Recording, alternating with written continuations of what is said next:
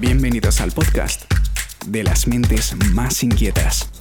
Bienvenidos a Emprendedores Compulsivos. ¿Qué pasa, amigos? Bienvenidos un miércoles más a este podcast donde abordamos con nuestra tribu de emprendedores compulsivos diferentes temas de, de empresa, de actualidad de empresa. Eh, todas las preguntas, ya sabéis que nos podéis preguntar eh, en los comentarios todo lo que queráis. Eh, hoy vamos a tener un capítulo muy interesante. Creo que vamos a tocar muchas cosas de estrategia, de producto, sobre todo de producto. Y ya sabéis, o sea, nos podéis hacer todas las preguntas que queráis, reventar el, el botón de like ahí en LinkedIn o en YouTube o en donde queráis. Eh, para apoyar mucho pues, la divulgación de, este tipo de contenido que ayuda mucho, mucho a los emprendedores. Recordar que siempre nos podéis escuchar en el trayecto a casa por Spotify, por iTunes y por todos los, eh, todas las plataformas de podcast habidas y por haber. Y nada, sin más dilación, eh, hoy tenemos pues a un emprendedor que ha apostado por un camino, yo creo que de los más duros, que es emprender eh, por la vía de, la innovación y de la tecnología, ¿no? Porque al final es romper ahí unas barreras culturales de, productos de mucha madurez, pues, pues con innovación. Y, sin, más dilación, pues lo traemos aquí a nuestro programa. Bienvenido, Fede, a Emprendedores Compulsivos. compulsivos, iba a decir. Compulsivos. ¿Qué tal estamos? Fede Sainz, fundador y CEO de sepia.com. ¿Qué tal? ¿Cómo estamos? Muy bien, muy bien. Muy, muy, buenas tardes a todos. Bueno, bienvenido al podcast. Eh, bueno, ya te he comentado entre bambalinas que esto, esto no es una entrevista al uso, o sea, esto es una conversación entre dos emprendedores. Eh, y bueno, eh, comentar un poquito, pues, quién eres, qué has hecho para llegar hasta aquí, cuál es tu trayectoria.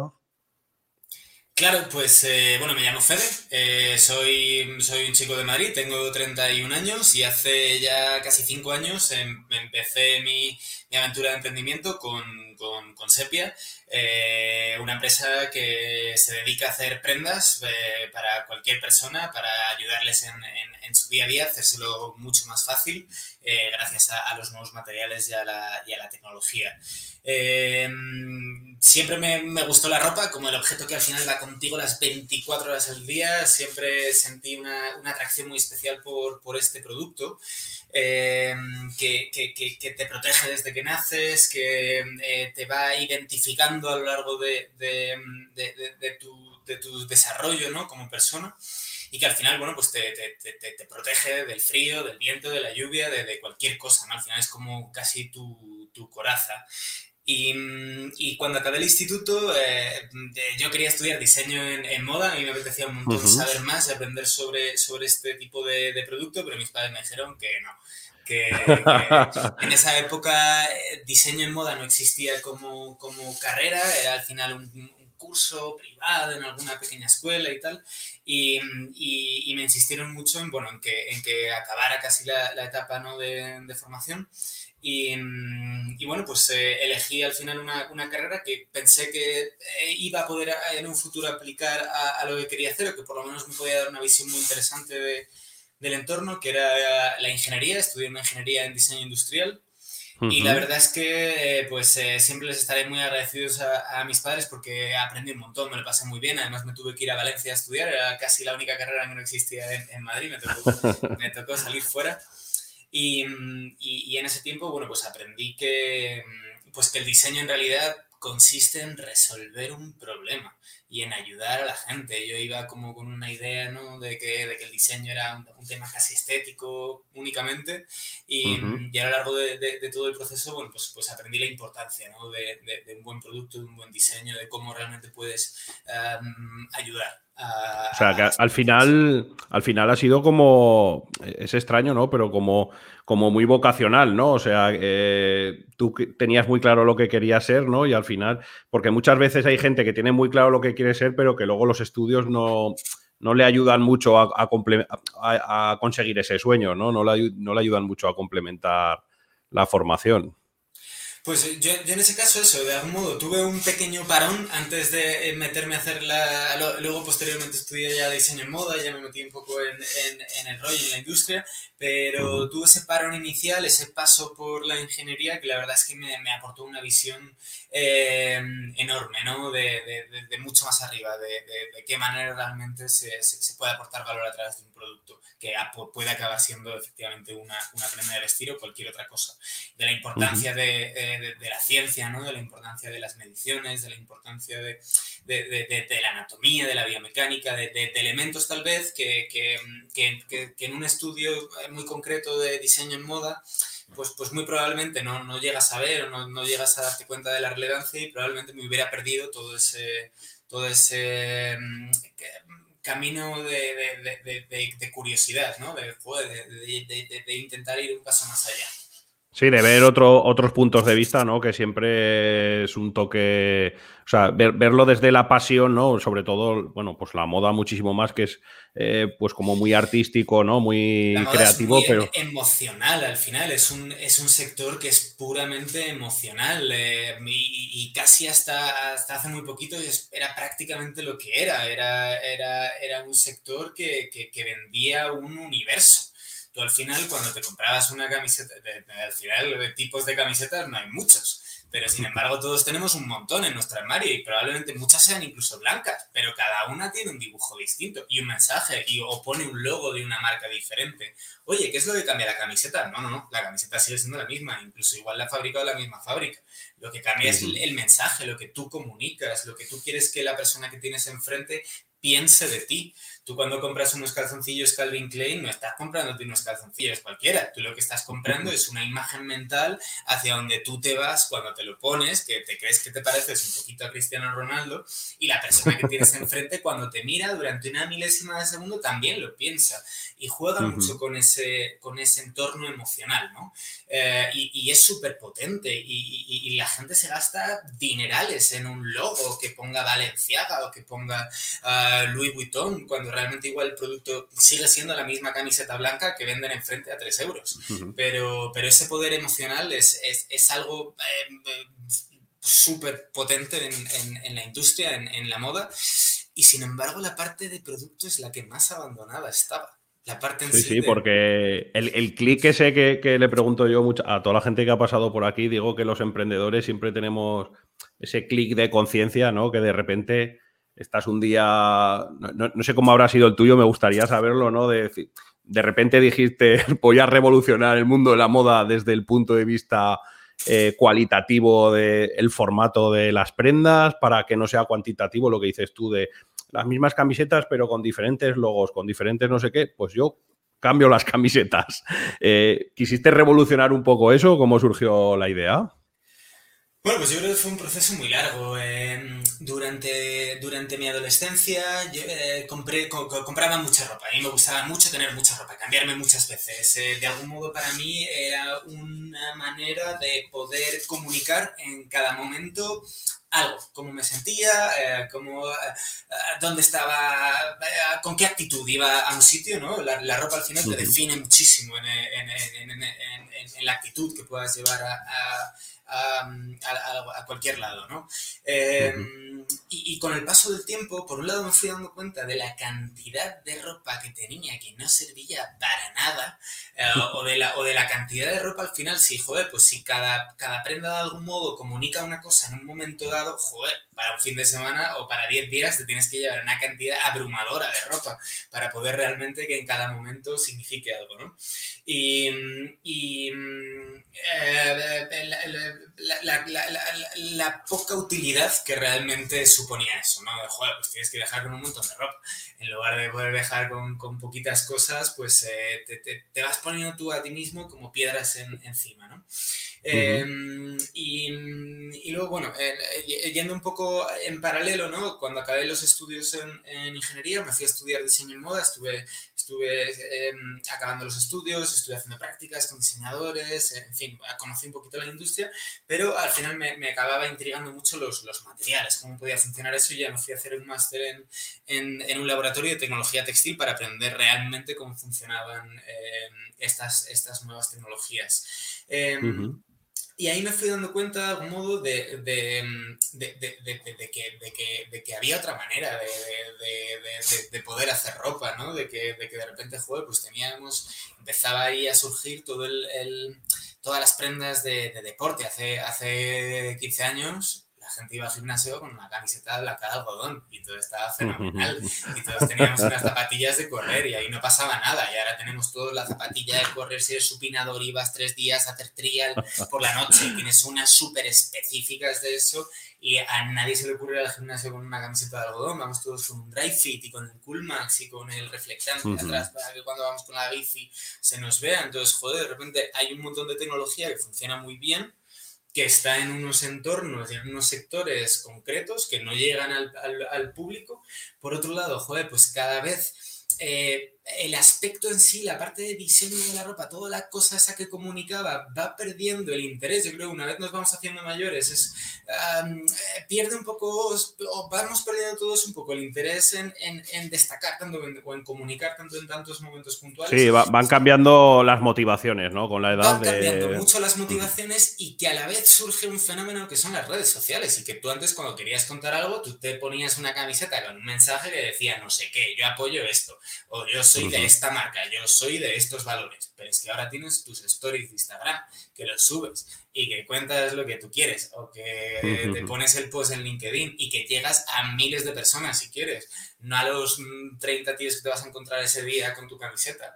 Entonces, de algún modo, todo ese poder de comunicación que tenían antes las prendas, eh, va dejando de tener sentido y entonces, joder, si no tiene sentido que tenga una camiseta que ponga no sé qué, lo que más sentido tiene es que tenga una camiseta que no ponga nada, que sea discreta, que la pueda poner un montón de veces, que no llame mucho la atención, que eh, pueda repetir eh, varias veces a lo largo de la semana, que a nadie le, le, le, parezca raro. Estuve un, un, año entero viviendo casi con un, par de pantalones vaqueros. Eh, Nadie me dijo nada, porque son los vaqueros, ¿qué más da? Si son los mismos de ayer, pues son los vaqueros. Oye, están limpios, sí, fenomenal. Sí, sí, sí, Entonces, de algún modo, joder, pues uniendo un poco piezas, eh, viendo que, mm, que, cada vez se entendía mejor la, la, tecnología y que yo mismo quería que estas prendas existieran y que nadie más las estaba haciendo, pues sentí ahí un hueco y una oportunidad de decir, pues eh, probablemente se puedan hacer prendas mejores yo más o menos sé cómo se podrían hacer. Vamos a intentarlo, vamos a darle una oportunidad a esto, a ver si tiene sentido. Y entonces, entonces dijiste, bueno, pues eh, como no lo ha hecho nadie, voy a ir a competir contra Inditex, eh, Mango y tal, con mi producto de super innovación. Eh, porque en, algún momento supongo que te lo habrás preguntado, ¿no? Es decir, ¿por qué ellos, los grandes, no lo habrán sacado, ¿no? O... Claro. Bueno, a ver, simplemente... Nunca, me planteé en plan de me voy a, voy a, voy a salir al mercado a atacar a Inditex. No, yo quiero que esto exista, seguro que hay más gente que yo que también quiere que esto exista. Eh, vamos a, ¿Se puede hacer? Sí. ¿Sabemos hacerlo? Pues mira, pues sí sabemos hacerlo pues vamos a hacerlo. Y es que encima además por el camino, eh, pues conseguimos eh, em, generar industria, generar que haya empresas que eh, produzcan nuestro producto y que puedan a su vez contratar a más gente, podemos hacer el, día a día más fácil a la gente que lo usa y, todos estamos contentos, ¿no? Entonces no no surge, o, Sepia nunca ha surgido de, de, de, de, un afán, ¿no? De, uh, vamos a emprender, voy a ver dónde hay un hueco y me voy a tirar ahí, sino al final al revés, de entender un poco que, que existía una necesidad de, que, que, que, fuera cubierta de hacer prendas que funcionaran mucho mejor, que se pueden hacer y que, al, y que podemos hacerla y que vamos a ofrecérsela a los clientes y si nos la quieren comprar a nosotros, pues estaremos encantados y si se la quieren comprar a Zara, pues que, pues también estarán ellos encantados, voy a decir. Pero no es un, me voy a, voy, a destrozar y me voy a romper el mercado y voy a comerme a los otros, sino es, pues creo que hay una, posibilidad de hacer las cosas mejor.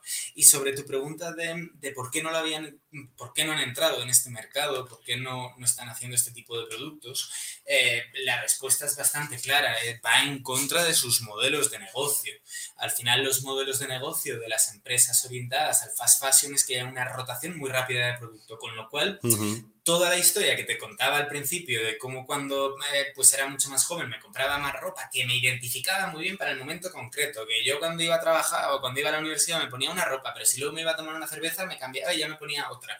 Y ya si me, por lo que fuera hubiera una, una fiesta un poquito más eh, tarde, pues ya igual me, incluso me volvía a cambiar y me ponía otra ropa para, para ese tipo de, de, evento, ¿no? Entonces, joder, eso es lo que te vende el fast fashion, el que te, te cambies muchas veces de ropa, el que la utilices todo el rato, el que encima si ya has salido con esta camiseta en la foto ya no te la puedes volver a poner nunca más. Sí, que, que dure poco, y que no te cambia, así que mm. exacto. Entonces, ese juego al que, del que, del, sobre el que han montado de algún modo su, su, modelo de negocio, que es completamente legítimo y completamente válido, va en contra de precisamente un poco lo que proponemos nosotros, que es, oye, no, espérate, es que igual no necesitas tener 300 eh, camisetas en tu armario, es que igual necesitas tener 10 mm, que sean muy, muy, buenas y que sean dos blancas, dos negras, un azul marino y una especial así de rayas para si te vas un día a, a tus colegas y ya está, y no necesitas nada más. Al final, incluso pues que sean de una marca que te represente o que represente un poco tus valores o que tú de algún modo estés, estés cómodo,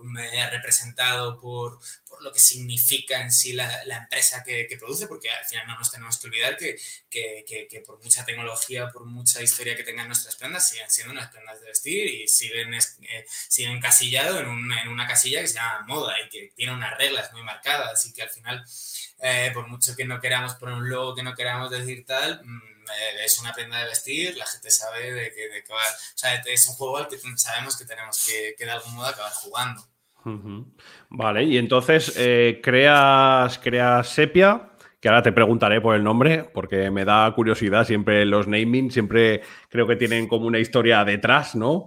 Eh, sales al mercado, bueno, pues con, con, todos los parámetros novedosos, pues con los que estáis haciendo Publi, ¿no?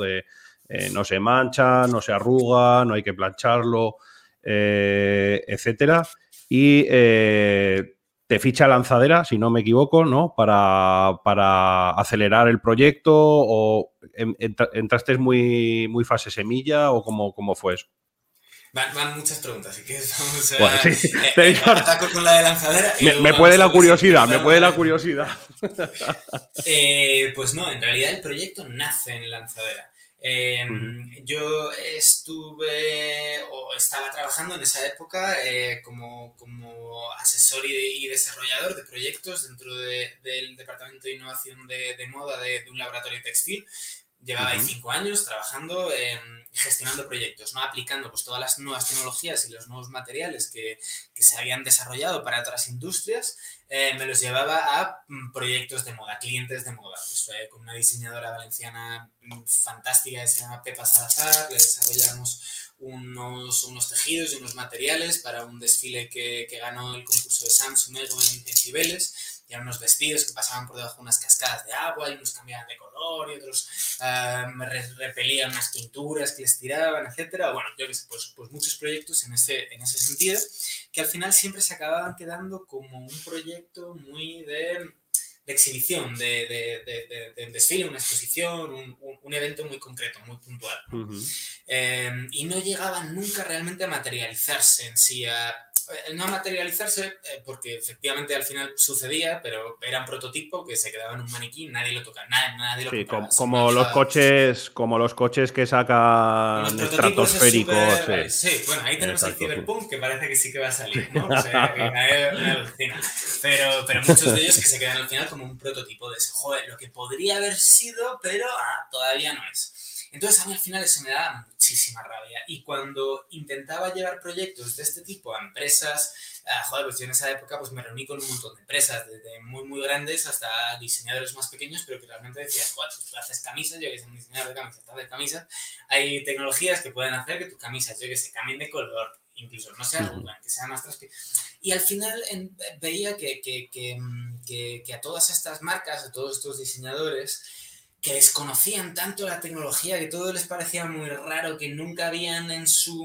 en su modelo de costes metido innovación, que para ellos innovación era pues un tema más de inspiración, de irse a Marruecos y ver los colores y con los colores hacer los estampados de la colección y todas estas cosas que vemos. Todo basado en la, en la, creatividad, ¿no? en la creatividad, exacto, pero no en, oye, espérate, vamos a coger estos materiales, vamos a ver si le añadimos estas microcápsulas, si le metemos aquí un termofijado, si hacemos aquí con el láser, hacemos no sé cuánto.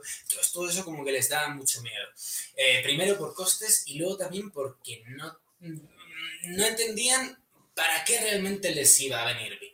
De hecho, por ejemplo, pues el desfile que hicimos con, con esta chica, con Pepa, que fue mm, fabuloso, que era un desfile muy, muy bonito, una de las tecnologías que utilizábamos eran unos colores que se llaman unas tintas hidrocrómicas que cambian de color con el agua. ¿Vale? Entonces, cuando son blancas, pero cuando les pasa agua, o sea, se mojan, ¿vale? Eh, se vuelven transparentes y entonces pueden, dar, pueden dejar ver lo que hay debajo, el color que hay debajo, ¿vale? Si tienes una estampación o lo que sea, ¿vale? Entonces, claro, pues ella tenía muy clara cuál era su visión de diseño, cuál es su visión artística, que era, pues en ese caso, la colección era todo de tonos pasteles amarillo pastel, rosa pastel, azul pastel, que era una colección preciosa. Pero claro, la tecnología, que era molona, que consistía en que el blanco desaparecía y podías ver el color que tenías debajo, pues en lugar de ver un rojo que flipas, que realmente lo vieras mucho, o un negro, algo que fuera muy impactante, pues claro, cambiaba de blanco a amarillo pastel.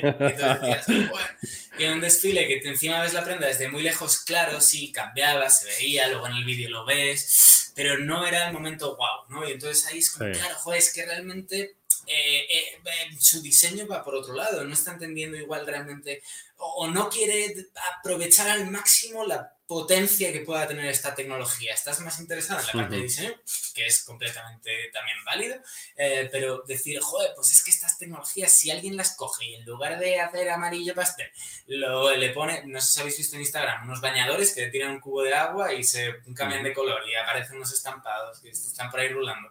Pues eso es precisamente esto, una tecnología similar, los termocrómicos. Al, al, final, yo, yo, yo, yo, siempre digo eh, que muchas veces la innovación...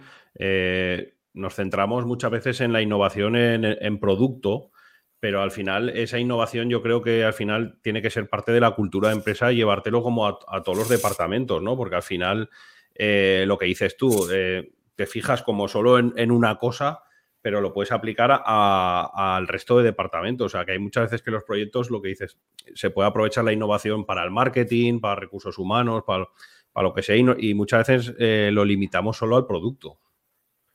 Claro, al final, es decir, nosotros tampoco nos sentamos y decimos, uh, vamos a innovar, sino, uh, vamos a hacer que las cosas funcionen mejor.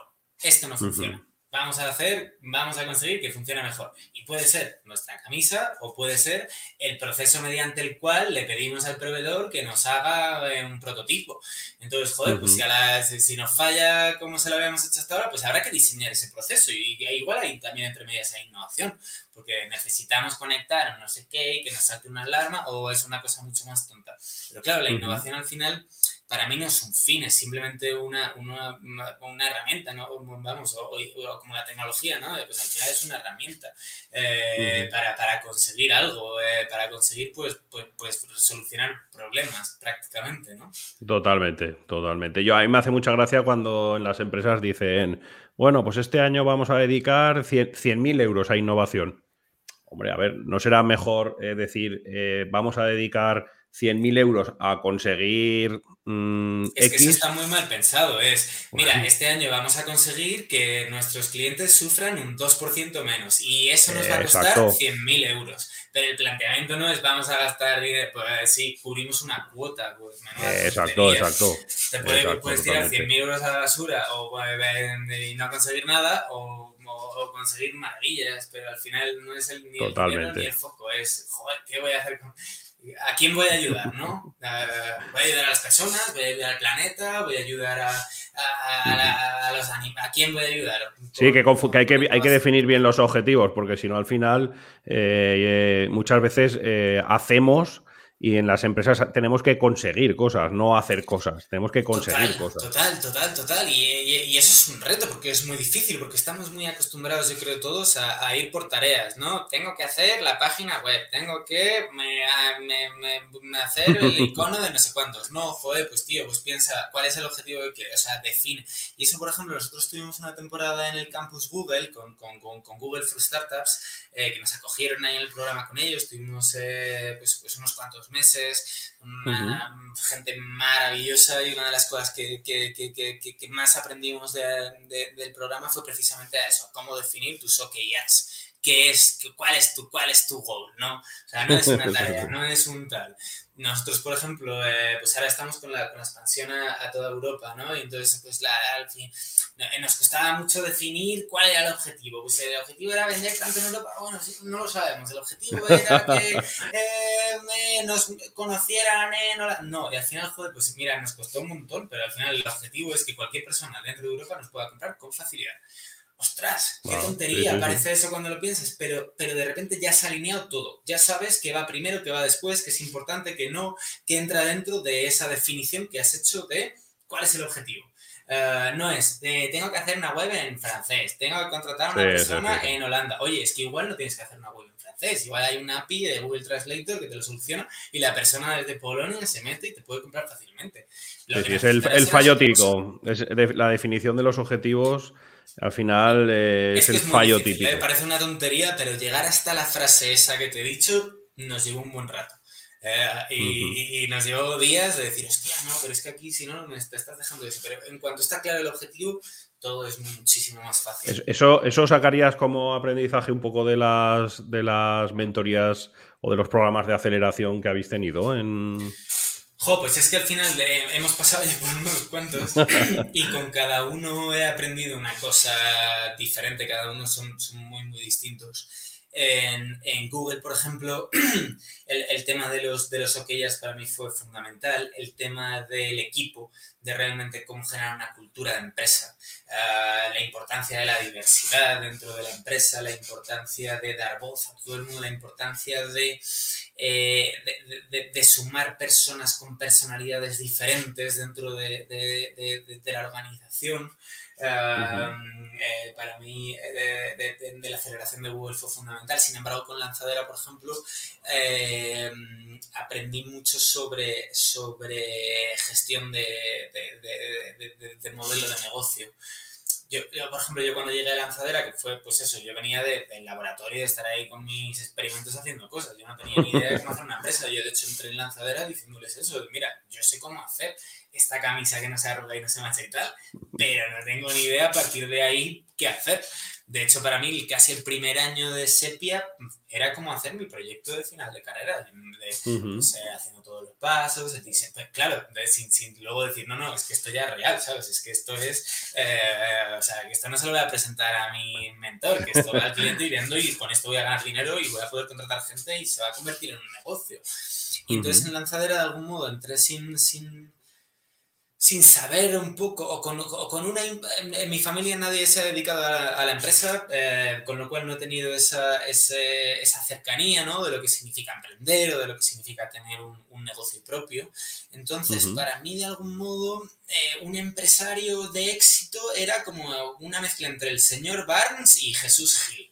¿No? Que era un poco lo que se estilaba en esa época, de, de pues alguien que daba impuestos fuera y ya se aprovechaba de hasta el último y que era el más listo porque mm, se forraba él y a sus empleados que les dieran y, y esa era como la mentalidad un poco que, que, que, que yo tenía y que, de algún modo me alejaba de ese, de ese entorno. Y, mm, y joder, pues cuando, cuando, cuando conocí como como otras maneras de, de, poder tener un negocio exitoso, ¿no? En lanzadera, bueno, pues ellos tienen una cosa que es el modelo suyo de calidad total, que al final viene a decir que para, para que tu empresa sea exitosa, tú lo que tienes que hacer es cuidar primero a tu cliente, luego a tus empleados, luego a tus proveedores, luego a la sociedad que rodea a la empresa y por último, efectivamente, tienes que ganar dinero, porque si no, estamos aquí haciendo el tonto. pero, pero primero va tu cliente y luego va tu equipo y luego van tus empleados y que a todos les tienes que cuidar y a ninguno le puedes putear porque como putees a alguno, como putees a tu proveedor, la has cagado. No sé si se puede decir esas, cosas hasta ahora.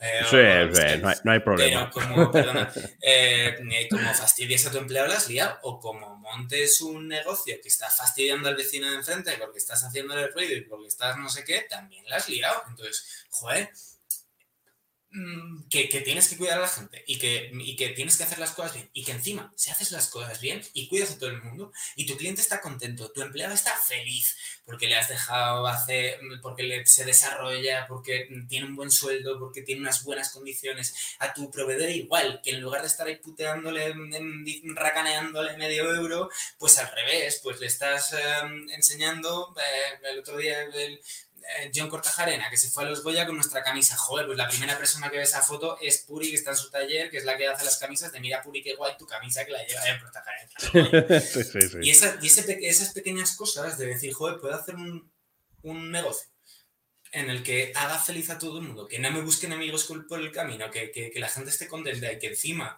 eh, eh, vaya bien, pues qué guay, ¿sabes? De eso sí. A mí, a mí, uno de los primeros consejos que me dieron que, vamos, eh, me lo quedé para muchos años es que para ganar dinero, tus proveedores son los primeros que tienen que ganar dinero, porque si tus proveedores no ganan dinero, eh, no, no, van a apoyar tu negocio y tú no vas a ganar dinero, ¿no? Al final, ganar dinero, lo que has dicho tú, tiene que ser como un daño colateral de hacer todo lo demás bien, ¿no? Que también tiene que estar presente, ¿no? o sea, no somos una ANG ni, ni, somos, ni, somos millonarios y vamos a estar aquí quemando dinero, ojalá. Eh, o bueno, no, igual ni siquiera, porque tampoco tendría una viabilidad luego en el futuro, ¿no? Pero efectivamente hay que ganar dinero, pero pero, pero habiendo pasado por todos los pasos. Primero, haciendo, resolviendo un dolor a un cliente que le, puedas eh, ayudar, haciendo que tus, em, tus empleados, que son gente fantástica, que por eso les has contratado, porque son gente maravillosa, que sabe hacer las cosas mejor que tú, puedan hacerlas y tengan todas las herramientas del mundo para poder desarrollarse y hacerlas, que tus proveedores, que son los que están, en nuestro caso además, son fundamentales. Nosotros vendemos un producto físico. Yo si me Puri deja de hacerme las camisas, yo no tengo camisas que vender. Eh, y mi negocio deja de tener sentido, ¿no? Entonces, pues, joder, ellos son una parte fundamental del equipo. Y luego también la sociedad, que al final eh, no hay que olvidarnos que, que, que, no estamos solos y que nosotros además que producimos un producto físico, extraemos materia. En este caso ya toda la materia viene de, origen, eh, de, origen reciclado, ¿no? Pero, pero, pero aún así, oye, pues generamos un impacto en el entorno porque estamos produciendo, pues vamos a ver de qué manera podemos compensarlo, de qué manera podemos mejorarlo, de qué manera, en lugar de dejar una huella negativa en el entorno, dejamos una huella positiva. Ah, hablando, hablando de eso, Fede, a mí yo tengo mucha curiosidad porque al final viendo la web y tal, y además lo has comentado ahora de que, claro, que tienes que resolver un dolor a, tus clientes. Eh, yo he visto que, por ejemplo, en el producto tenéis, eh, aportáis mucho valor en diferentes cosas, ¿no? Porque habláis mucho, pues eso, de que son camisas reciclables, eh, que, bueno, que, que no se manchan, que no hace falta plancharlas, pero realmente, si tienes que elegir un dolor, ¿Cuál es el dolor estrella que resolvéis? Yo al final, el, dolor estrella es saber que la prenda es infalible. Es decir, que siempre te va a, que, no te va a fallar. Que si estás muy nervioso un día y te vas a una entrevista de trabajo, sabes que no se te va a marcar la marca de sudor. Que si tienes que llegar a tu destino al día siguiente vas a tener que ir a una boda, que tu camisa no va a llegar hecha un cuadro que si estás a punto de entrar en la cita con la chica más guapa que te has visto nunca y se te cae la Coca-Cola encima porque estás nervioso, no vas a ir con un lamparo. Claro, porque, porque, porque, porque, además eh, los emprendedores, y no sé si te habrá pasado a ti en este caso, muchas veces cuando iniciamos eh, proyectos ¿no? y tenemos...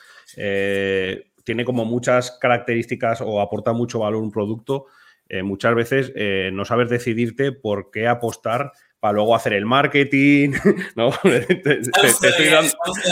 estamos, todavía, en ello, sabemos que de, momento todavía es muy confuso, es un trabajo que estamos haciendo internamente, es un trabajo que además eh, nos, estamos planteando muchas veces y contamos con, con, con, con, con, múltiples apoyos al final que nos acaban, nos, nos, nos, ayudan a, entender qué, qué, es eso, ¿no? Porque efectivamente, joder, es que eh, vendemos una camisa que no se mancha, que es que mola, ¿sabes? Y es que además tampoco se es que no te deja marca de sudor, y es que encima lo producimos en España, es que encima es circular, y es que encima no huele. Y, y no sabes por qué apostar, no sabes, no, no sabes cuál es cuál es el, eh, y, el, el parámetro cuchillo. casa y te deja la camisa y si no te queda bien, vuelve otra vez el mensajero a tu casa y la recoge y te la, te la lleva. Y que además hemos estudiado que a distintos tipos de cuerpo, a los más delgaditos y a los más gorditos, también le queda bien. Entonces, efectivamente, joder, son un mogollón de cosas. Entonces, de algún modo, a nivel de, de, de, marketing y de comunicación nos cuesta y estamos constantemente trabajando en ello, en cuál es ese valor que aportamos principal, de qué manera alguien se queda con eso, con eso en la mente y, y, es, un, es, un, trabajo realmente apasionante porque ese es el que realmente te hace darte cuenta de, de, hacia dónde va el producto ¿no? y hacia dónde además tienen que ir encaminados los siguientes pasos y hacia dónde tienen que ir encaminada la comunicación, el desarrollo del producto, incluso la, la, organización. Y es algo que, que, que, es bonito ir construyendo, ir dándonos cuenta a medida que, vamos entendiendo eh, de, qué va, de qué va Sepia, que es algo que está vivo, que es algo que, tiene una dirección, pero que también va, va mutando con el paso del tiempo. Pues este año con el COVID hemos dado un giro eh, muy importante a cómo nos organizamos internamente, a cómo em, eh, generamos eh, nuevos procesos o, nuevos productos, ¿no? Y, conforme, conforme vais dando esos pasos, eh, yo con, las empresas que veo que tienen mucha innovación en producto o que al CEO, que a mí también me pasa mucho, le gusta mucho innovar en producto, yo creo que hay como un, un punto que no sé si habréis llegado o no, que tienes que dejar de gastar recursos en innovar o en sacar nuevas líneas de negocio o tal, ¿no? Y centrarte en lo que acabas de decir, ¿no? En, invertir más en crear la estructura organizativa, en invertir en cultura de empresa, en invertir en ventas, ¿no? Decir, venga, ya vale, vamos a empezar a vender o a hacer la expansión y vamos a dejarnos de sacar eh, nuevos colores, nuevos productos de innovación. No sé si habéis llegado a ese punto o, Estamos siempre en ello, ¿eh? Y siempre es un momento un poco de, de, de, llegar a un equilibrio. A ver, entendemos, por ejemplo, que si queremos posicionarnos o, nuestra vocación, que al final es ser una marca global, de, cuando, cuando me refiero a global, me refiero a que venda eh, todo el producto entero, eh, que no sea, joder, pues sí, me venden las camisas, pero luego qué pasa con mis pantalones, eh, o luego qué pasa con mi chaqueta, o luego qué pasa con mi tal pues eh, en ese sentido todavía de, recorrido de producto a nivel horizontal tenemos, tenemos, trabajo pendiente y estamos en ello. Es, la investigación y la innovación lleva tiempo, eh, pero, pero de algún modo es, una vía impepinable sobre la cual tenemos que, trabajar y sobre, sobre la cual eh, activamente dedicamos recursos siempre con lógica. Y al final eh, de todo lo que es innovación de producto, hemos tenido la suerte de haber contado con, una fantástica subvención, un FEDETI Neotec, que nos ha permitido lo, durante el, el, 19 y el 20 poder invertir dinero en, en tener eh, avances y desarrollos que nos van a permitir pues, poder eh, eh, tener lanzamientos de, de, novedades en los próximos prácticamente dos, dos, dos años, dos años y medio. Y, y, luego, por otro lado, eh, claro, pues eh, eh, tenemos todavía un montón de mercado que comernos, tenemos todavía un montón de público al que llegar, tenemos todavía, o creemos que nuestro producto realmente le puede solucionar muchos problemas a mucha gente todavía. Entonces, ¿Estáis centrados más en la expansión ahora? ¿Estáis de, de pleno en la expansión o...? Estamos, al final, eh, estamos centrados en, en, seguir creciendo, efectivamente, y en entender cada uno de los canales que utilizamos. Pues eh, al final, em, eh, pues tenemos por un lado la, la, visibilidad, que puede ser pues, este momento que estamos teniendo ahora mismo, pues igual hay gente que no nos conocía, a través de esto pues puede conocer, esa primera etapa de visibilidad que, que hay que seguir trabajando activamente. No podemos eh, ni pararnos ni, ni, solamente enfocarnos en esto, ¿no? Luego hay otra etapa que es la, la, etapa más de captación, de oye, una vez ya más o menos me has oído hablar de mí, o ni siquiera, pero te intento ya captar para que te vengas a mi web, a mis redes o a mi newsletter. Y eso también es un momento constante de aprendizaje, porque cada vez, oye, pues vamos adaptando nuevos clientes, vamos eh, abriéndonos a, nuevos mercados y, y, y, ese proceso también es de constante aprendizaje. Y luego tenemos la parte de conversión, de, vale, y una vez estás dentro de mi web o de mis redes sociales, de mi newsletter, cómo consigo hacer que me compres y qué cosas te voy ofreciendo, qué, qué, qué, información te voy dando, cómo te voy haciendo ese camino para que, me, para, que, para que acabes comprándome. Y ya por último la parte de retención, de, oye, una vez ya has comprado la primera camisa blanca, pues eh, y te ha, venido, te ha ido muy bien, pues igual te apetece también comprarte un polo para el fin de semana. Entonces, en todos esos momentos eh, los vamos trabajando todos, los vamos trabajando en paralelo, vamos em, a la vez que ah, intentamos ir creciendo, intentar entenderlo y optimizarlo. No es, vale, ya he hecho toda la innovación, ahora me voy a poner a, solamente a vender y me olvido de la innovación, o me, solamente me enfoco en innovación y me olvido de vender. Es un proceso que tiene que ir siempre de algún modo eh, caminando de forma constante. No, no, tiene, no tienes la sensación de la, bueno, una, sensación ahí que perdura siempre en el tiempo de que siempre te faltan manos para todo lo que quieres hacer. Siempre faltan manos, siempre faltan manos. Eh, siempre faltan manos, claro que sí. Eh, lo bueno de algún modo es que mm, eh, ir creciendo de esta forma también sostenible, ¿no? De algún modo para nosotros la palabra sostenibilidad no es solamente que cuidarnos al medio ambiente y que al planeta le vaya bien, sino que nosotros también podemos asimilar el, eh, crecimiento. Eh, ahora ya somos un equipo de 12, que, probablemente para ser una startup somos, somos poquitos, hay startups gigantescas pero, pero cada una de las personas que está dentro de, de, Sepia eh, comparte los mismos valores, tiene muy claro cuál es el fin y tiene muy clara eh, la organización, ¿no? Entonces, eh, muchas veces sí, joder, nos faltan manos y claro que podríamos hacer más cosas y crecer más rápido, pero el hecho también de de que todo eso vaya sucediendo en unos tiempos nos hace que eh, podamos asimilar cada una de esas etapas, podamos aprovecharla bien, podamos aprender de todas ellas, ¿no? Porque muchas veces, eh, pues crecimientos muy rápidos igual te hacen perder el rumbo, te hacen olvidarte de ciertas cosas, te hacen em, eh, perder un poco el foco, ¿no? Entonces, eh, creo que vamos a un, ritmo considerable. Siempre lo bueno es eh, poder saber que no hay un fin, que yo creo que eso es también algo que nos motiva a todos y a todo el equipo, ¿no? Joder, pues si ya lo hubiéramos hecho todo, mm, pues vale, pues ya está hecho, pues me voy a buscar otro reto. Pero si siempre tienes ahí algo que, joder, esto mm, no lo puedo hacer ahora, pero me lo dejaré para más adelante.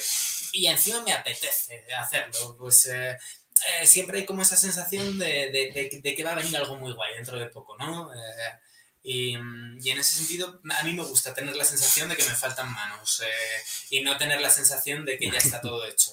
Pero con, control, ¿no? O sea, no, al final, a ver, crecer, crecer al ritmo que estáis creciendo, yo creo que está muy bien porque, vamos, yo cuando veo noticias tipo, pues eso, Globo ha contratado este mes a 300 personas yo digo, eh, madre, madre, mía, madre mía, la que tiene que haber montada en esas oficinas. O sea. Eh... por lo menos tiene que haber unos procesos brutales montados para conseguir que todo esté muy, muy bien alineado. Ahora, eh, pues parte de, o gran parte de mi labor como CEO, yo empecé estando yo solo, haciendo el, diseño de las camisas, empaquetando las camisas para los clientes y me, subiendo el post a Instagram. Y ahora, bueno, pues tengo un un equipo fantástico que, que, hace todas esas cosas y mi, mi foco está sobre todo en, en, generar estos procesos, ¿no? De joder, pues cada vez vamos siendo más, todas las cosas que antes encima uh, sucedían en físico en la oficina de, oye, yo me giro, te cuento no sé qué, eh, ahora no lo, lo, hago, estamos casi todo el tiempo teletrabajando, entonces, joder, o hay un proceso muy bien montado para que eso, sin que sea una cosa mm, rígida, estructurada, que no me permita hacer nada más que A, B y C, eh, pero sí de algún modo teniendo un orden que me permita hoy avanzar. Y que si ahora somos dos y mañana somos cinco o ahora por ejemplo pues tenemos a nuestra primera embarazada en el equipo eh, que, que, saldrá de cuentas dentro de un par de meses pues oye joder pues pues podemos seguir perfectamente y la organización puede avanzar y, nadie se muere y nada, la empresa... sí, sí, vas, aprendiendo sobre la marcha, sí, sí, vas, vas aprendiendo, ¿no? O sea, vas eh, curtiéndote, ¿no? Con, lo, con las cosas que van, con, con, los retos, ¿no? Que se van poniendo por delante. Claro, claro, claro, así es. Y eso al final yo creo es lo más entretenido, ¿no? De, de, de, ir resolviendo en cada etapa pues eh, lo que te toca y de, y de, contar con gente fantástica a tu lado que pues que está ahí también para hacerlo y que tienen todas las ganas del mundo. Pues ves, ves, ves, ves, apuntándote que en la siguiente etapa te, va, te vas a tener que curtir en el mundo de los recursos humanos y vas a tener que dedicar tiempo a seleccionar tú. Lo hago, ¿eh? Lo hago. Y al final, cada persona que entra dentro del equipo, mira, las dos últimas personas que han entrado eh, dentro del equipo empezaron como becarios. hacemos mucho eso también, de, oye, eh, entender que tenemos una necesidad, tener a alguien eh, en este periodo un poco de, de, becario y decir, joder, pues lo has aprendido fenomenal, lo estás haciendo fantástico, conoce, nos gusta cómo trabajas, la cultura que tienes, encaja con nuestros valores, la actitud es muy buena para, para poder aprender, porque al final yo creo que lo más importante es, es, la actitud sobre mm, las ganas de aprender ¿no? que tenga el equipo. Em, pues, pues adelante, ¿no? Entonces, bueno, pues eh, eh, los procesos de, selección al final estamos que casi todo el equipo intervenimos, hay muchos todos, porque de algún modo eh, mm, em, la clave del éxito de SEPI realmente es que el equipo funciona y que... La, cultura de empresa. Sí, que, todos queremos que nos vaya, que, vaya bien, que le vaya bien al cliente, que nos vaya bien a nosotros, que le vaya bien a, la empresa y que, y que, y que, y, mm, que nos apoyamos un montón. Y en el, en el tema de canales que has comentado antes, que también tengo mucha curiosidad por eso, que además lo hemos, lo hemos comentado en la previa en Aragón Radio, eh, Ahí por, por eh, habéis definido muy bien o estáis probando diferentes canales, vais más al online, os habéis planteado una marca, o sea, fabricar para otras marcas con vuestra tecnología, habéis pensado en vender vuestra tecnología, eh, eh, distribuidores, franquicias. Claro, pues mira, nosotros em, empezamos siendo un, un B2C. Nosotros eh, desarrollamos el producto, lo vendemos a través de nuestra web a cualquier cliente que lo quiera, que lo quiera comprar. Y poco a poco fuimos viendo cómo había empresas que se acercaban a nosotros. Eh, y hace ya unos, unos años empezamos a hacer em, el equipo, el uniforme del equipo de esports de, de PlayStation. Ya llevamos eh, tres años haciéndoselo. Em, algún restaurante que se acercó también a nosotros, algún... Em, hemos hecho una uniformidad para, para, una cadena entera de, un, banco eh, que van en, las sucursales con, con, nuestras camisas, porque al final pues, el, gerente pues entendía que, que, les iba a venir muy bien a los empleados.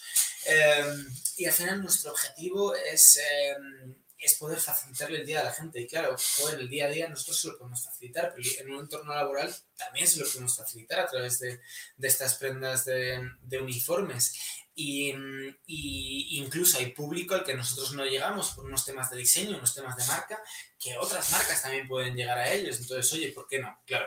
Entonces, pues eh, desde hace ya unos meses, por ejemplo, estamos haciendo una, una colección para, para, otra marca española muy, muy importante que se llama El Ganso, em, que está en, en, nuestras prendas están con, o sea, eh, es una colaboración conjunta en la que ellos de algún modo pues ponen eh, la parte de diseño, la parte de distribución, em, su marca, su, su, su, público y nosotros aportamos toda la parte de, de, de, tecnología y en ese sentido pues eh, vemos que de algún modo es una, es una manera muy interesante de poder llegar a, a un público más amplio, de poder uh, seguir haciendo felices a, a, más personas que tal vez eh, no, no, no, no, llegarían a, hasta nosotros. ¿no? O sea, estás, Entonces, estáis un poco en, en, ese punto de probar diferentes canales, a ver qué, qué, qué es más rentable, qué es más productivo, o, o, o, o qué KPIs buscáis ahí un poco en, en, en, esos canales? O sea, ¿buscáis más la rentabilidad ahora, la marca, el daros a conocer?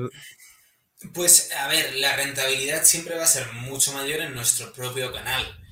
Yo distribuyo al cliente final, todo el margen de esa distribución me la quedo yo. Si voy a meter a un, a un tercero de por medio, se va a quedar con un trozo bastante más grande eh, del margen que, que, ya hay, ¿no? Pues eso es lógica pura. es igual que si yo vendo en un marketplace y el marketplace se lleva comisión, pues mi margen va a ser mucho menor en ese, en ese caso, ¿no? Pero ahí, bueno, pues nos planteamos varias cosas, nos planteamos el, el, um, el, el poder... Um, llegar a un público mayor, el poder ampliar el, el, la cantidad de personas a las que les facilitamos uh, la vida. Para nosotros es un KPI, ¿sabes? De cuánta gente realmente está teniendo un día más fácil gracias a nosotros. Oye, ¿se lo hemos vendido nosotros? Sí. ¿Se le ha vendido el gancho? Sí, fenomenal. Nos sirve. Estamos eh, aportando valor en ese, en ese sentido. Em, si en lugar de hacer X número de prendas eh, para mi web, hago X más Y porque hay una parte que le voy a vender a una empresa o que le voy a vender a otra marca, eso significa que le voy a tener que pedir muchas más materias primas a mi proveedor y que voy a tener que pedirle muchos más metros al tejedor o que le voy a tener que pedir muchas más camisas a Puri. Entonces eso al final, joder, pues también hace que podamos generar más puestos de trabajo, que podamos generar más industria, que podamos generar más movimiento ahí. ¿No? Entonces eso para nosotros también es un, es un factor relevante a la hora de tomar estas decisiones.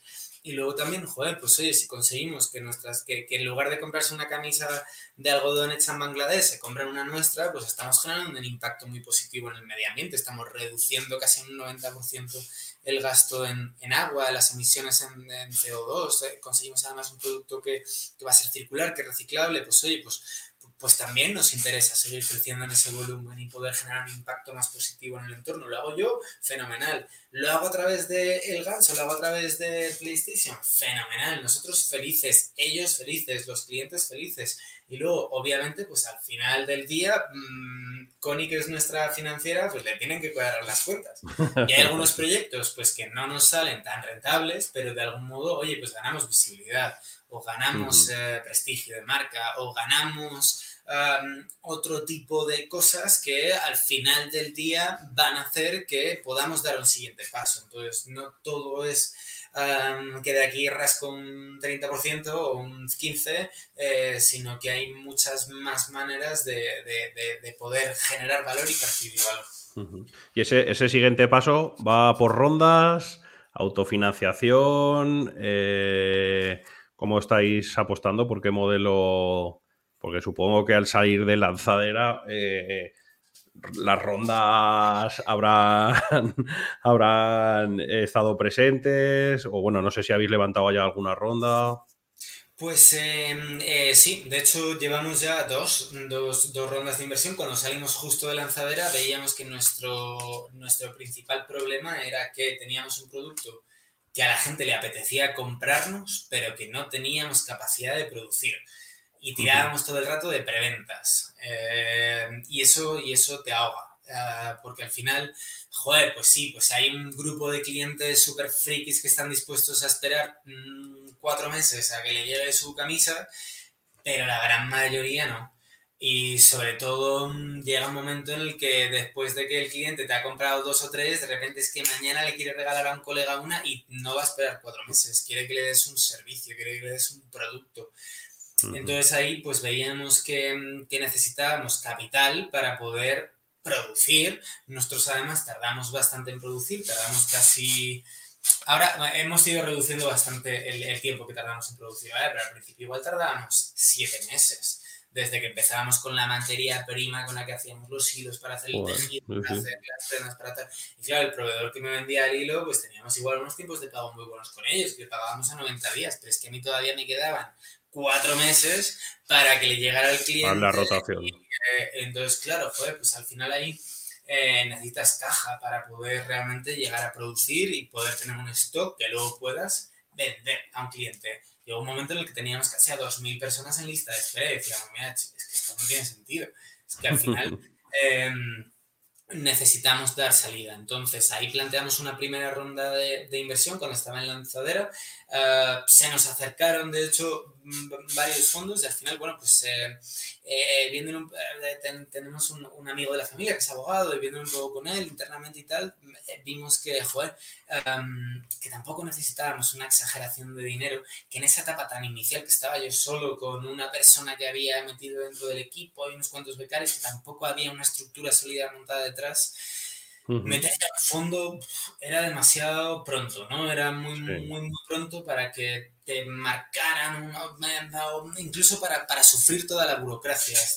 Entonces, bueno, pues tuve la suerte que, que, que gente del entorno, pues, eh, eh, creyó en la idea eh, y como no era tanto dinero, pues entró unos cuantos, lo que se hace, ¿no? Las tres Fs, los Friends, Fools, Family, pues pudimos juntar el, el dinero que nos hacía falta para hacer esta esta primera entrada, ¿no? El poder comprar algo de stock, poder contratar ya a dos perfiles más profesionales, a nuestro director de operaciones, a nuestra directora de marketing y poder realmente arrancar una empresa en condiciones intermedias, bueno, pues algún, alguna financiación, algún préstamo con, con alguna entidad bancaria y alguna mm, subvención, como en este caso, por ejemplo, pues el CEDETI, algún, algún premio, que alguna vez nos dan algo de pequeño premio y tal, bueno, pues, pues conseguir financiar estos primeros pasos. Y ya el año pasado, a principios de 2020, finales del 2019, principios del 2020, eh, que ya teníamos un, un un equipo, una cultura de empresa, ¿no? ya teníamos una visión mucho más clara. ya, ya, se puede pisar el acelerador, ¿no? Ya se podía pisar el acelerador. Exacto, entonces ahí ya dijimos, vale, pues este es el momento de poder empezar a trabajar con, con fondos. Em, y para, para, nosotros estaba muy claro que por un lado queríamos un, un, fondo que nos aportara toda esa visión de, estructura de negocio, una estructura de ah, una visión más financiera ¿no? de, la empresa, pero por otro lado nosotros teníamos muy claro que nuestro producto es un producto y una empresa que está orientada en el impacto, en, en, hacer un impacto positivo en las personas y en el planeta. Con lo cual em, eh, no queríamos que eh, que, que, que, eso que hemos hablado antes, ¿no? De que, de, que en el modelo este de calidad total, tú primero cuidas a tus empleados, a tu cliente, luego a tus empleados, luego a tus proveedores, luego a la sociedad y por último ganas dinero. Y va en ese orden. No te olvidas de ganar dinero. Claro, no te olvidas, ¿eh? No nos olvidamos de ganar dinero. Pero, pero va después de todo. No queríamos que nadie pudiese de algún modo poner eso por encima del resto de la, de la organización.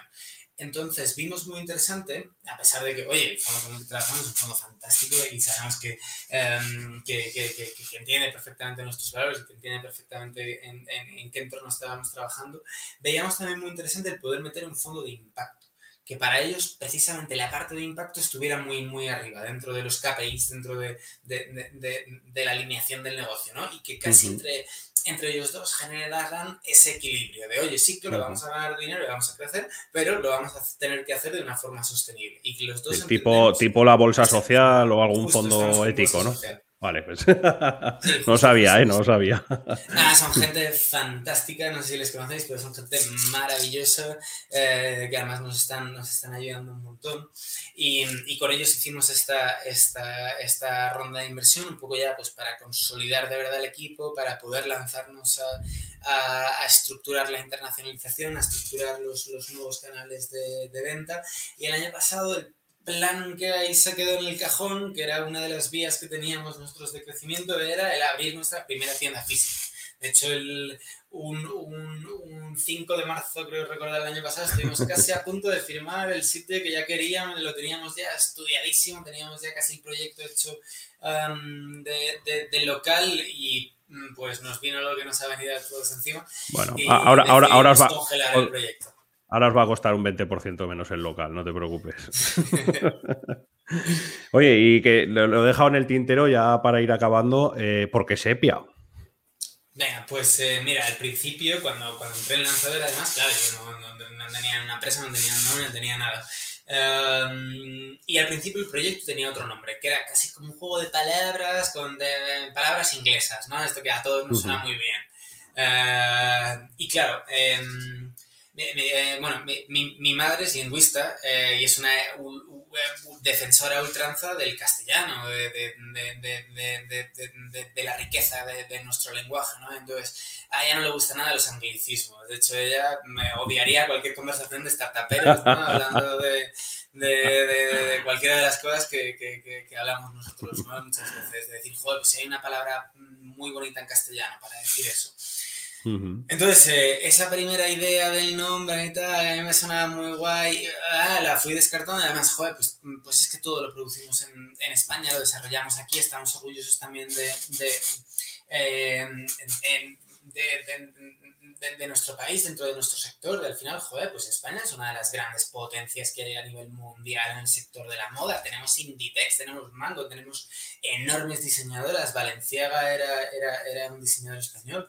Uh, joder, pues, pues no olvidemos de eso, de los diseñadores franceses o las marcas francesas, bien que hablan en francés, están súper orgullosos, la MUG y no sé qué. Nosotros parece como que nos da vergüenza, ¿no? Vergüencita uh -huh. utilizar el castellano. Es como, joder pues, eh, pues no, vamos a intentar ponerlo en valor, ¿no?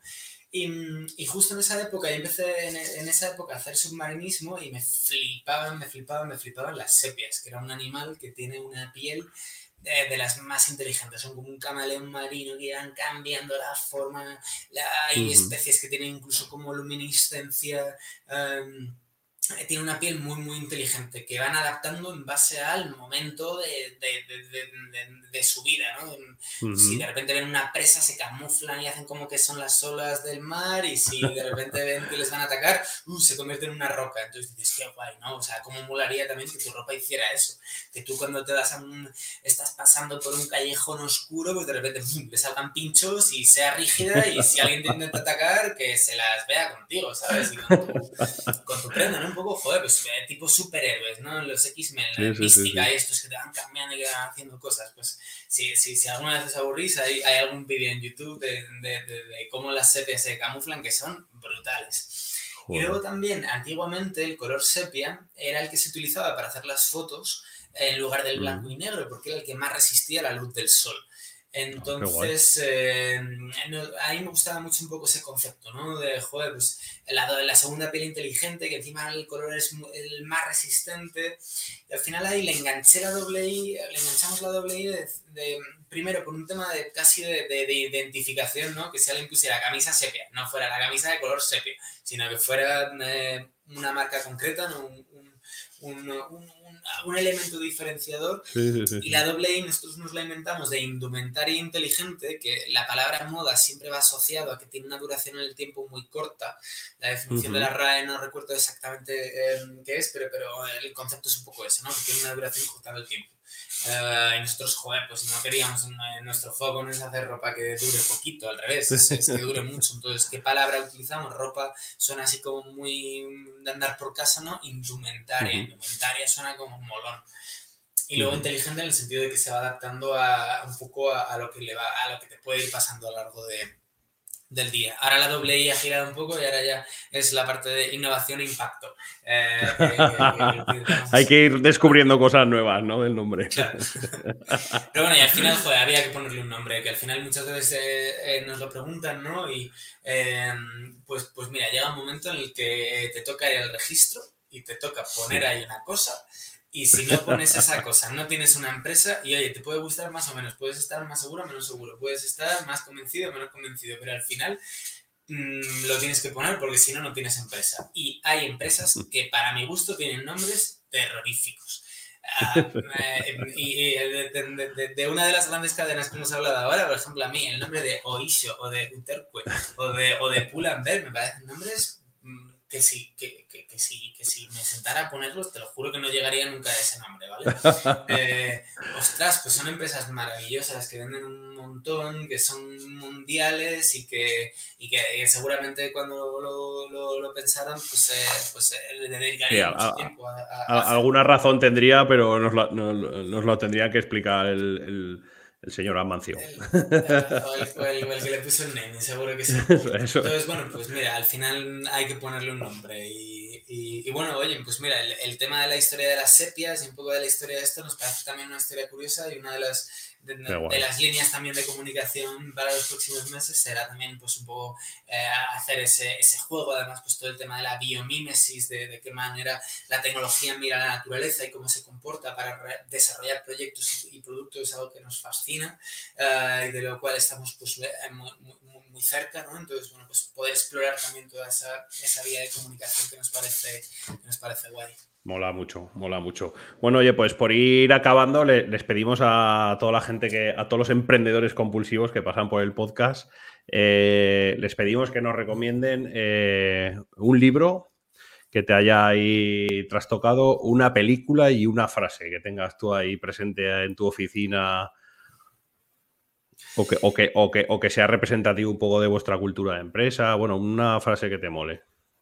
Pues eh, mira, en cuanto a, libros, por ejemplo, eh, yo creo que además ahora que estamos en un momento un poco ¿no? De, de, de, dar los siguientes pasos después de esta pandemia, qué es lo que, qué es lo que va a pasar, yo creo que es muy importante entender que el, que el, siguiente reto o el, reto que tenemos acechándonos enfrente es el cambio climático y que, y que, y que todo lo que hagamos todos nosotros como emprendedores uh, tiene que tenerse muy presente porque así como por mucho que no quisiéramos eh, decir que la pandemia era una realidad, nos toca de lleno y por mucho que pensábamos al principio que esto era una cosa que se quedaba ahí en Asia, nos, nos toca de lleno el cambio climático, por mucho que queramos eh, evitarlo, decir que no existe, que no va a estar ahí, está ahí y ese es nuestro reto. Y, en ese sentido a mí me gusta mucho un divulgador que se llama Jeremy Rifkin, que tiene pues el, libro este de la tercera revolución industrial, que es súper interesante, el libro del Green New Deal, que es muy, muy interesante, y de qué manera hay una, hay una visión de solución, ¿no? O sea, porque a mí muchas veces cuando hablamos de estos, de, de estos temas, eh, entender el problema es, es, es, fundamental, porque si no, no, no, no, hay un paso para una solución, pero no te quedes solamente en el problema, vamos a por las soluciones, ¿no? Vamos a, a joder, no está todo perdido, mm, podemos hacer muchas cosas. Y, y, creo que es un libro muy, muy, muy inspirador y muy... Em, muy, muy interesante. Em, en cuanto a a, la frase y a la película. Eh, mm, nosotros, eh, de algún modo, eh, una de las, de, las cosas que tenemos muy marcadas siempre es que no, no, sabemos hacer las cosas, muchas de ellas, y sobre todo si es la primera vez que, sabemos, que, salimos a, hacer las cosas, puede que fallemos, pero siempre que fallemos primero, igual, pues sí, decimos, joder, durante 5 segundos estamos ahí cabreados, pero lo siguiente que hacemos es buscar una solución y sobre todo encontrar un proceso para que eso no vuelva a suceder. Y gracias a haber podido fallar, vamos a conseguir que cuando haya un problema, cuando eso sea todavía más grande y la liada hubiera sido mayor, no va a pasar porque ya has hecho un problema antes, con lo cual nos, nos gusta fallar y dentro de la empresa tenemos una visión bastante, eh, bastante positiva en ese, en ese sentido. Em, y, y, en cuanto a, a, películas, pues, eh, joder, es que ahí ya, eh, eh, pero, pero tiene que ser un poco también en ese, en ese entorno emprendedor. Da, o... da igual, da igual, la película que quieras. Tu película pues favorita. Mis películas favoritas eh, será y seguirá siendo siempre, pues eh, son dos, la, la, las dos de Kill Bill y, y, la película de Drive, que tiene unas de las bandas sonoras más maravillosas yo creo que, que han podido hacer. Qué guay, qué guay, qué guay. Oye, pues unas recomendaciones brutales. Yo es que me encanta pedir recomendaciones porque es que luego eh, las engullo. O sea, nada más que alguien me recomienda algo, digo, joder, qué guay, porque al final eh, tiene que ser algo que, que, ha, inspirado ¿no? a otra persona y, y me, me, encanta, me encanta pediros las Aunque, por ejemplo, de, de, ropa guay, la que más, a mí una de las que más me mola de todos, de verdad, son los juegos del hambre. Los trajes esos con fuego que tiene. Bueno, es que todas las películas de superhéroes, de trajes de, de que hacen cosas, me, me, eso es, pero eso, eso, ya es de, formación profesional, ¿no? Eh, eso ya es... Sí, sí. Todo, todo, lo que es ciencia ficción a mí me, alucina. Oye, pues muchas gracias, Fede, tío, por estar eh, este ratico aquí compartiendo, bueno, compartiendo con los oyentes de Aragón Radio antes y ahora pues con, con nosotros aquí, con nuestra audiencia. Eh, nada, cuando pases por aquí por Zaragoza ya sabes, ya sabes dónde estamos ha sido un placer. Eh, vamos, lo del nombre me ha flipado, o sea, me ha flipado. Eh, y lo estaba poniendo todo el mundo en comentarios, ya lo verá. eh, y eso, que cuenta con nosotros para lo que quieras. Y, oye, habrá que pasar por tu tienda online a, a ver, a, a, probar a, comprar una camisa, a ver, a ver qué tal nos quedan. Claro que sí, además cualquiera que, si, si os interesa haceros con, con, una y probarlo, podéis, probar, podéis usar mi, mi código de descuento, que es el de Founder, como suena Founder, ¿no? Founder, perfecto, oye, pues de maravilla. El, inglés. Y, y, y, nada, estaremos encantados de, de, de, charlar con cualquiera de vosotros cuando, cuando quiera contactarnos y, joder, pues darte a ti las, las gracias por, por este rato, que la verdad es que eh, me lo he pasado muy bien y creo que, que, ha, sido, que ha sido muy agradable. Bueno, pues nos vemos, nos vemos en otra y hasta la próxima a todo el mundo. Cuidaros. Hasta la próxima, muchas gracias. Hasta luego.